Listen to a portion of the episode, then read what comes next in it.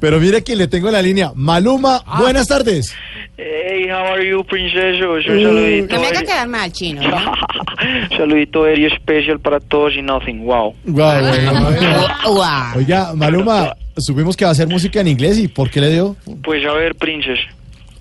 Pri- Primero porque me gusta, I like to move it, move it. Y segundo porque, porque hace mucho vengo tocando únicamente en el exterior, solo presentaciones en México y en USA. En Colombia lo último que presenté fueron las pruebas del ICFES.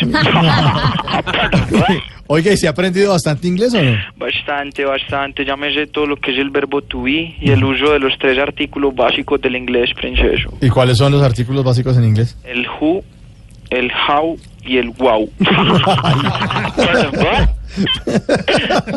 y el último motivo por el que quiero internacionalizarme más es porque quiero probar la fidelidad de Luis Pérez. Ay. Sí, sí, sí, por cantar en español me dio una condecoración, por cantar en inglés me tiene que dar una condecoration. Ah, qué buen inglés. Sí, Pero mire, antes de colgar, queremos hacerle más bien una pruebita de inglés. A ver qué tanto ha estudiado. Ah, ok, princesa. A ver, mire, ¿cómo se dice el chico es bonito? For the boy. Ah, sí. Ah, ¿Y el chico es sucio? Did the boy. ¿Y el chico dará un concierto gratis en Colombia? Ya me voy. Gracias, señor. Buenas noches.